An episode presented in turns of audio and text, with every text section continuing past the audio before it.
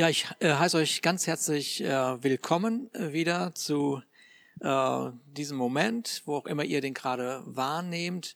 Äh, wieder einmal dürfen wir so in das Herz Gottes blicken, um auch herauszufinden, was er uns für eine Antwort gibt in einer Zeit wie diese. Und ich bin auf das Leben von Paulus nochmal explizit aufmerksam gemacht worden. Äh, er schreibt ja den Brief an die Philippa aus äh, dem Gefängnis.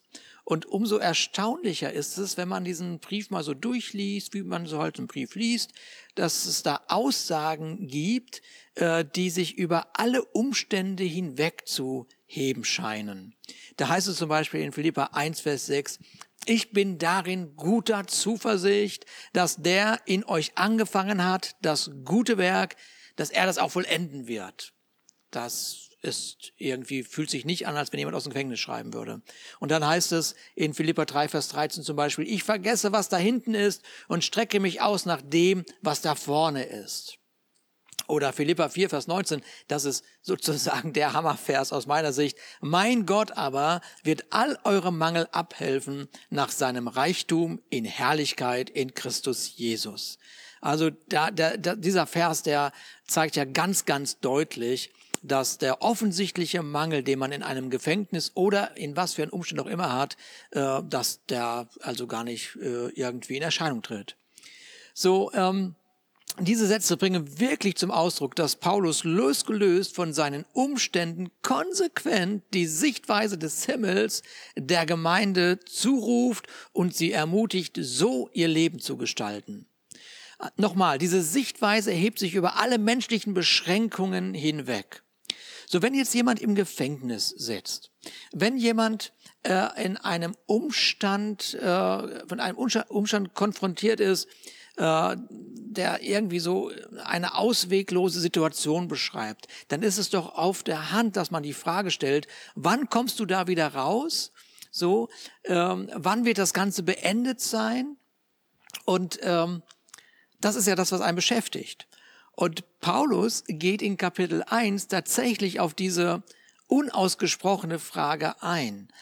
Allerdings sagt er nicht das, was die Fragenden wissen wollen, sondern er sagt ihnen aus seiner Sicht, was sie wissen sollten. Und das ist ein Unterschied. Und das erleben wir übrigens auch oft bei Gott. Äh, wir, wir, wie oft haben wir Fragen ähm, an Gott, die unsere Sichtweise und unsere Denkweise zeigen, was ja gar nicht tragisch ist, was ja völlig okay ist, aber die Antwort von Gott ist seiner Sichtweise geschuldet und das bedeutet dann, also wer passt sich wem an? Passt sich Gott meiner Sichtweise an oder nehme ich Gottes Sichtweise ein? Da werde ich später nochmal drauf eingehen. Paulus teilt also seine Sichtweise mit. Das steht in Philippa 1, Vers 12 und dann bis 14. Jesus mal vor. Ich lasse euch aber wissen, also jetzt zeige ich euch, warum ich hier bin. Brüder und Schwestern, wie es um mich steht, das ist alles zur größeren Förderung des Evangeliums geschehen. Denn dass ich meine Fesseln für Christus trage, das ist im ganzen Prätorium und bei allen anderen offenbar geworden.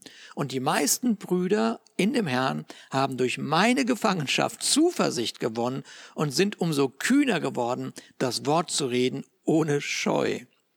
Ich weiß nicht, ob wir das sehen gerade. Diese Antwort zeigt uns, dass er losgelöst von seinen Umständen nur das Ziel seines Lebens fokussiert hat. Und das Ziel seines Lebens war, den Namen von Jesus Christus den Nationen Königen und dem Volk Israel zu verkündigen. Woher weiß ich das? Ja, weil es uns in Apostelgeschichte, in der Apostelgeschichte beschrieben wird, als ähm, Paulus berufen wird, äh, damals in Damaskus. Da wurde ihm genau das gesagt. Und hier wäre die erste wichtige Frage für dein Leben. Kennst du das Ziel, das Gott, dein Schöpfer, mit deinem Leben hat? Ähm, wer, wer das nicht wirklich kennt, wird in Zeiten wie diese drei wichtige Fragen nicht beantworten können, die wir uns jetzt gleich anschauen werden. Also für Paulus war klar, dass durch sein Leben der Name Jesus verkündigt werden sollte. Und den Namen von Jesus zu verkündigen bedeutete für ihn nicht, ähm, Menschen, Könige, eine Nation in irgendeine Kirche zu rufen, sondern in die Gegenwart Gottes. Ja, so seine persönliche Begegnung führte mit Gott führte ihn zu der Schlussfolgerung, ja, dass Frieden auf diese äh, Frieden für das Leben auf dieser Erde nur in Gott zu finden ist. So darum sagt er auch zu Timotheus, das äh, war so sein, den er als seinen Sohn bezeichnet hat.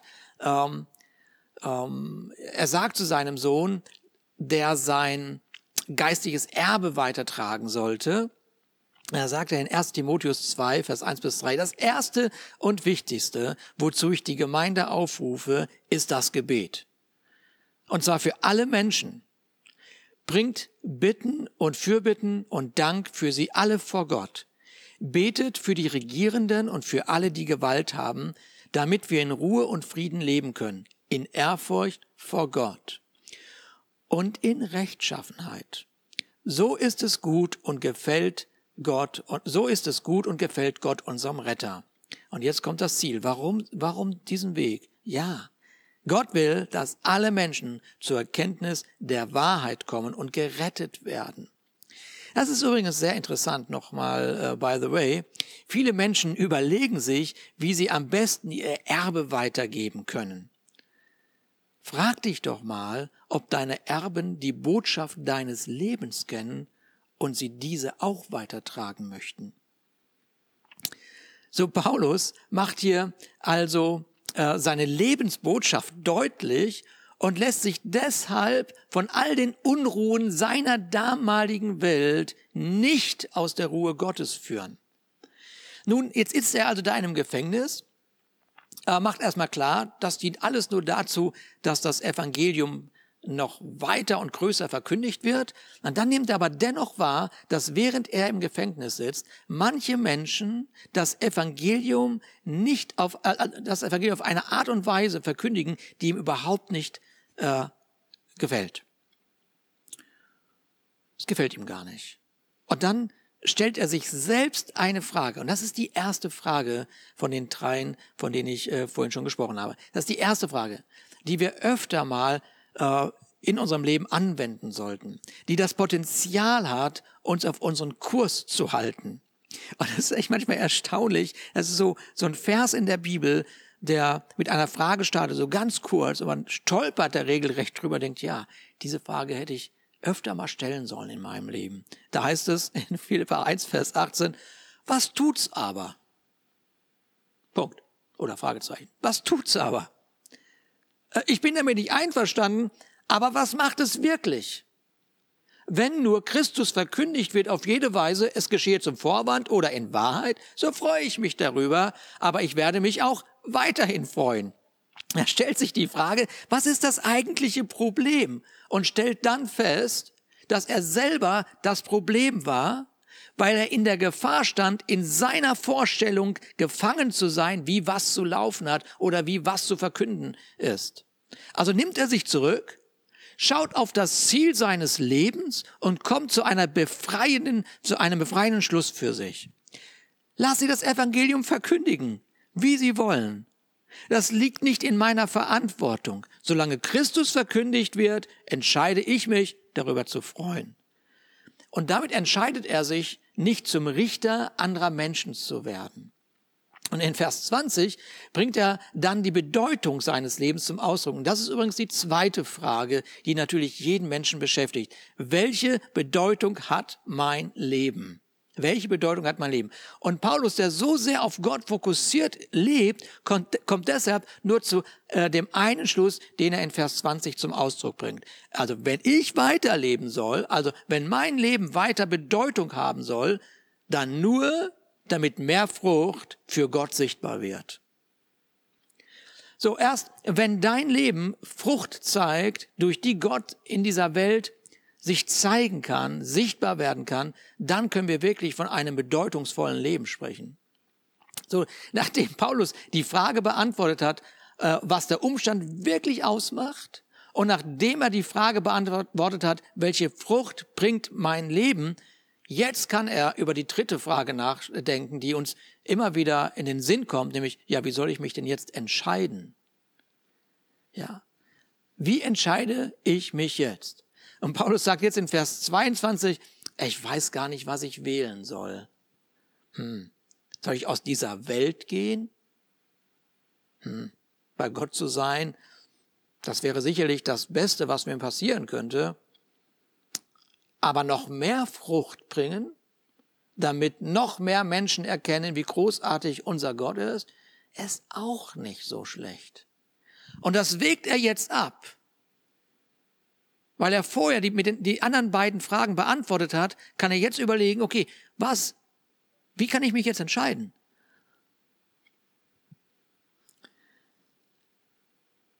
Es ist echt erstaunlich, finde ich. Ähm, wirklich erstaunlich.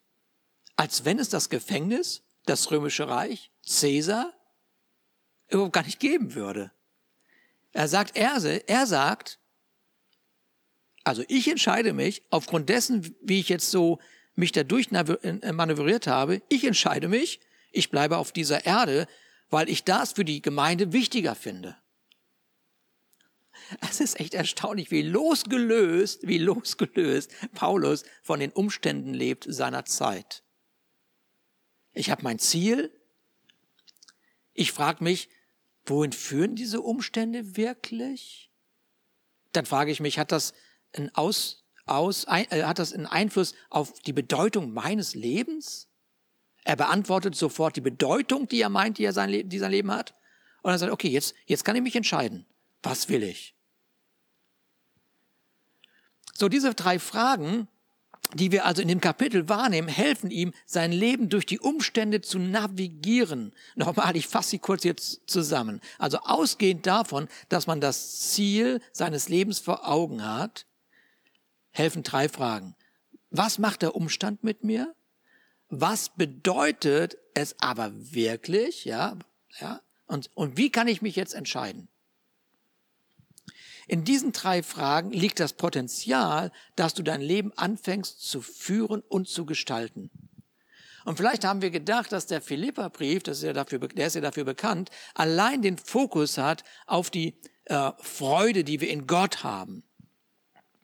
Das ist auf jeden Fall richtig. Keine Frage.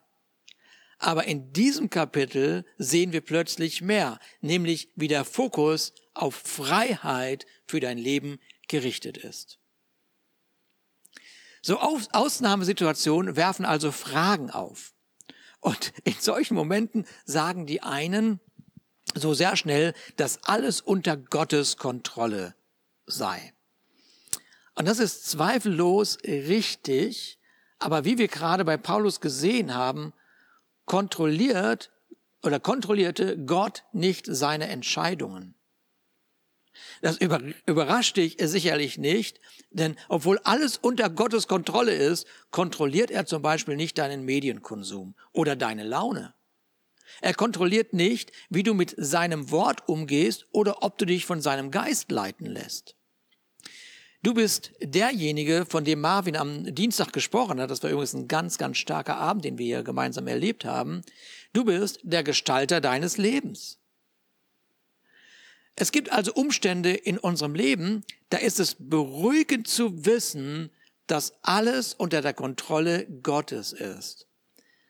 Aber jetzt mal ehrlich, welche Motivation steckt und begleitet uns? Also welche Motivation steckt dahinter und begleitet uns bei dieser Aussage?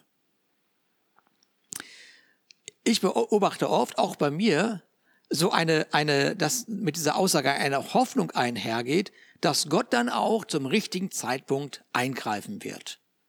Er wird das dann richten. Aber dann, nach einer gewissen Zeit, wenn er es dann nicht so tut, wie ich mir das vorgestellt habe, was mache ich dann? Ja, dann, dann komme ich mit Fragen zu Gott. Ich stelle Gott Fragen. Und das, was ich erlebt habe, und du vielleicht auch, ist, dass Gott gar nicht direkt antwortet, in so einem Moment, sondern dass er mir mit einer Gegenfrage begegnet. Ich habe mittlerweile festgestellt, dass Gott mich nicht damit ärgern möchte, sondern dass er mir seine Sichtweise auf die Dinge offenbaren oder zeigen möchte. Deswegen vielleicht mal so ein Hinweis, wenn du auf deine Fragen an Gott keine Antworten erhältst, frag ihn doch mal, welche Frage du stellen sollst. Ich versuche das mal anhand der Begegnung von Gott und Mose etwas klarer zu machen. Das ist ein ganz besonderer Moment äh, in, äh, im Alten Testament, im zweiten Buch Mose. Ähm, es ist der Moment, wo ähm, ja das Volk Israel tatsächlich aus der Sklaverei in Ägypten herausgeführt werden soll. Also sie sind in einem absoluten Ausnahmezustand. So. Und jetzt, jetzt spricht Gott Mose an, der ganz woanders lebt. Und er sagt ihm, du Mose, ich möchte, dass du das Volk Israel, das seit 400 Jahren in, in, in, in Knechtschaft lebt, ich möchte, dass du dieses Volk befreist, aus Ägypten herausführst. In anderen Worten, der Mose, Mose selber ist in diesem Moment in einem Ausnahmezustand. Er hatte sein Leben eingerichtet und er war auf das, was auf ihn zukam, nämlich ein Retter zu sein, ein Erlöser zu sein, ein jemand, der herausführt. Er war überhaupt nicht darauf vorbereitet. Und dass er nicht vorbereitet war, das sehen wir in allen seinen Gegenargumenten, die er Gott vorhält. Und was wir sehen in der Konversation, die da stattfindet in 2. Mose 4, dass er erstens Gott gar nicht kannte. Zweitens, deshalb nicht in seiner Identität ruhte, deshalb seiner göttlichen Bestimmung, sich seiner göttlichen Bestimmung nicht bewusst war und jetzt wieder die nächste Schlussfolgerung, deshalb nur seine begrenzten Ressourcen sah. Und nun steht er vor Gott. Er, er fühlt sich in eine, eine, ich würde mal sagen, eine Ecke gedrängt, weil er überhaupt nicht vorbereitet war, einer Nation eine Antwort zu liefern. Und vielleicht können wir hier mal kurz in unser Leben gehen ähm, wie du dich fühlst als Christ, als jemand, der Gott begegnet ist, die Fülle des Himmels erlebt hat. Wie ist das in dieser Zeit? Empfindest du dich als eine Antwort, die Gott dieser Welt geben kann? Hm. Also Mose war nicht vorbereitet. Mose kannte Gott nicht wirklich. Mose kannte seine Identität nicht wirklich. Mose kannte seine Bestimmung nicht wirklich. Mose kannte seine Ressource nicht wirklich. Und das ist ein Drama. Das ist wirklich ein Drama und das wiederholt sich in der Geschichte immer wieder, auch in der Gemeindegeschichte, dass die Gemeinde, die berufen ist, die Weisheit Gottes zu offenbaren, die berufen ist, ähm, äh, den, den, den Himmel zu offenbaren, die Möglichkeiten des Himmels zu offenbaren, dass sie ihre Identität nicht weiß, dass sie ihren Gott nicht wirklich kennt, dass sie ihre Bestimmung nicht wirklich kennt und dass sie schon lange nicht die Ressourcen wahrnimmt, die Gott ihr zur Verfügung gestellt hat. Und jetzt ist das nämlich so, dass der Mose ähm, vor Gott steht und er stellt ihm eine Frage, die wir alle kennen, die uns total bekannt vorkommt. Hm. In 2. Mose 4, Vers 1 heißt es, was ist, was ist, wenn die Israeliten mir nicht glauben und nicht auf mich hören? Was ist, wenn? Was ist, wenn diese Welt nicht auf die Gemeinde hört? Was ist, wenn diese Welt nicht darauf hört, äh, wenn ich ihnen das Evangelium weitergebe? Was ist, wenn mein Nachbar nicht äh, äh, auf meine Einladung zur Gemeinde, in die Gemeinde hinein reagiert? Was ist, wenn meine Verwandtschaft ähm, nicht darauf hört, äh, dass, äh, ja, dass Jesus Christus der, die Antwort ist für all die Fragen des Lebens. Was ist wenn? So ganz schnell erkennt Mose aber, ey, das war jetzt die falsche Frage, weil diese Frage dreht sich außerhalb dessen, was er kontrollieren konnte und auch sollte. Das ist immer spannend. Was ist, wenn? Man ist irgendwo hypothetisch woanders und versucht etwas zu kontrollieren, was man gar nicht kontrollieren kann. Und deshalb begegnet Gott ihm mit einer viel besseren Frage. Und er ruft ihn und sagt, Mose, was hast du denn da in deiner Hand? Das Faszinierende, während ich das Ganze so durchdacht habe, wieder einmal, das Faszinierende ist, dass Gott der Angst, die sich hinter der Frage von Mose verborgen hatte, dass er diese Frage nicht mit einer oberflächlichen Antwort äh, begegnet. Er sagt ihm nicht, ah Mose, du, hör mal, ich habe alles unter Kontrolle und wenn du dich dann endlich ähm, losbewegst, wenn du endlich losgehst, weißt was ich dann mache? Dann verwandle ich das Volk in Marionetten und alles wird gut werden. Ich meine, wenn Gott dir das sagen würde, würdest du auch sagen, nee, warte mal, da stimmt irgendwas nicht. Das erlebe ich ja selber nicht. Ich bin ja selber keine Marionette. Ich kann ja selber reagieren, ja oder nein sagen. Warum soll sich das bei anderen Menschen denn ändern? So, so mit anderen Worten, er sagt ihm, Mose, was hast du in deiner Hand? Oder wir könnten auch sagen, Gott fragt ihn nach etwas, was er unter seiner Kontrolle hatte, was Mose unter seiner Kontrolle hatte. Und das ist so dieses, dieses, dieses, äh, ich hätte mal gesagt, dieses Geheimnis oder diese Wahrheit auch, oder dieses geistliche Prinzip, was wir immer und immer wieder durch die, durch, äh, in der Bibel sehen, was wir in der Geschichte sehen, was wir in der Geschichte der Gemeinde und Kirche sehen, ja, ähm, Gott wird dich immer auf das aufmerksam machen, was er dir für dein Leben anvertraut hat, um dann mit dir gemeinsam den Ausnahmezuständen dieser Welt oder den Menschen begegnen zu können. Weißt du, was Gott dir gegeben hat?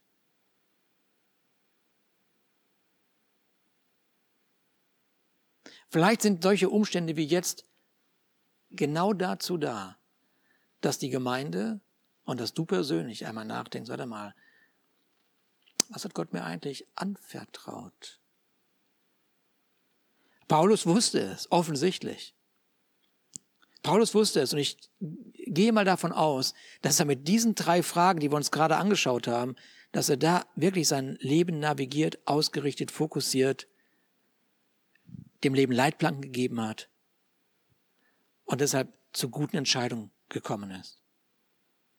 Paulus wusste es, was Gott ihm gegeben hat. Mose war es nach dieser Begegnung mit Gott glasklar.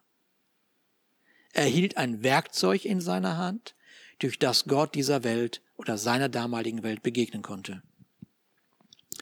Ich möchte, ähm, ich möchte dich zum Schluss an einige Dinge erinnern, die Gott dir durch seinen Sohn Jesus Christus so in dein Leben hineingelegt hat oder dir an die Hand gegeben hat. Und es ist, glaube ich, dringend Zeit, dass wir anfangen, genau diese Ressourcen äh, zu schätzen lernen. Da ist seine Gegenwart, da ist sein Frieden, da ist seine Geduld, da ist seine Gnade, da ist seine Barmherzigkeit, da ist seine Erkenntnis, da ist seine Weisheit. Und jetzt denkst du vielleicht, okay, okay, okay, Ruben, ähm, wunderbar, das ist, weiß ich, das ist alles irgendwie in Gott und durch seinen Geist auch in mir. Und du sagst, okay, ich möchte gerne aktiv werden. Okay, lass uns mal die Grundlage für aktiv werden ähm, auch mal anschauen. Dieser Gott, der Schöpfer des Himmels und der Erde, der, der alles in Kontrolle hat, der nicht überrascht ist über den Zustand dieser Welt, über die Unruhen in der Welt und in den Menschen. Dieser Gott hat dir seine Autorität gegeben und seine Kraft und die unbegrenzte Möglichkeit, in den Himmel zu greifen, um, den Ressource, um mit den Ressourcen des Himmels einer kranken und gefallenen Welt zu begegnen. So, ich, ich habe wirklich so dieses, dieses Empfinden, uns alle als Gemeinde aufzurufen, sagen, warte mal, lass uns noch mal, lass uns noch mal einmal einen Schritt zurücktreten und einmal über das Ziel unseres persönlichen Lebens nachdenken. Was hat Gott für ein Ziel mit meinem Leben? Und dann einmal schauen, okay, was macht jetzt der Umstand mit diesem Ziel? Und dann die Frage, okay, zieht mich das aus der Bedeutung meines Lebens raus? Und dann, warte mal, wie entscheide ich mich jetzt? Wie entscheide ich mich jetzt? Wie gehe ich auf diesen Umstand zu? Wie gehe ich damit um? Und jetzt nehme ich wahr, Moment mal kurz, es geht nicht nur darum, mich irgendwie neu auszurichten, sondern jetzt geht es sogar noch darum, dass ich eine Antwort geben kann. Ich kann eine Antwort geben durch ein Gebet. Ich kann Antwort geben, indem ich Stellung beziehe als Christ. Ich habe Werte, die dieser Welt, diese Welt dringend hören muss. Gestern war ich in einem Gespräch mit einer Person, die äh, ganz offensichtlich nicht an Gott glaubt. Und, äh, und wie das gerade so ist, Menschen äh, machen sich lustig über Trump, über die ganze Situation, die da gerade los ist. Sie ziehen her über Regierende und äh, suchen nach Anerkennung bei einem, dass man ja genauso denkt, genauso reden müsste. Und ähm, ich habe dieser Person zugehört und dann gesagt, wissen Sie, ähm, das ist nicht so mein Wert. Also mein Wert ist nicht, über einen Menschen herzuziehen, äh, weil mir das, das, das ist nicht, äh, weil ich als Christ mit diesem Wert, äh, weil ich als Christ einen Wert habe, der Menschen äh, wertschätzt und äh, nicht verurteilt. Schaut mal, es ist nicht so, dass ich keine Meinung über diese ganze Situation habe. Ja, aber ich lass, ich, ich, ich mache mich nicht eins, äh, mit einem, mit einer Art über Menschen zu reden, die nicht äh, dem Himmel entsprechen. Und vielleicht hast du auch solche Momente in deinem Leben. So einmal nachdenkst, warte mal, ich werde also durch Umstände in eine Situation geführt, wo ich entweder mit den Werten des Himmels, die in mir sind, reagiere, oder mit den Werten dieser Welt. Und das ist ganz praktisch. Und das rufe ich dir heute, wie gesagt, zu, dass du mit den Möglichkeiten des Himmels reagierst und mit, den, mit dem Wesen des Himmels. Lass mich zum Schluss noch für uns beten, ähm, damit diese Wahrheit und diese, dieser Aufruf von Gott ein Stück weit uns wieder neu fokussiert und hilft wahrzunehmen, ähm, ja, was auf dem Herzen Gottes ist. Vater, ich danke dir von ganzem Herzen für deinen Frieden, äh, den du uns gegeben hast, den diese Welt nicht hat. Und ich danke dir, Vater, dass wir an so einem Beispiel von Paulus wahrnehmen, was es bedeutet, wenn man sein Leben völlig fokussiert hat auf dich und deine Möglichkeiten.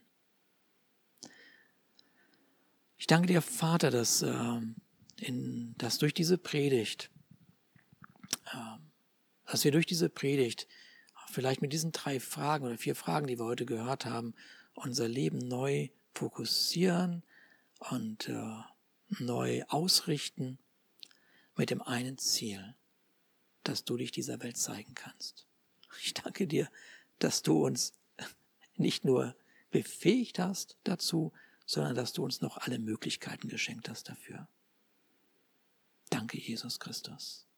Und ich danke dir, Vater, dass dein Frieden, der höher ist als alle unsere Vernunft, uns begleitet. In Jesu Namen. Amen. Ich wünsche euch eine überaus gesegnete Woche.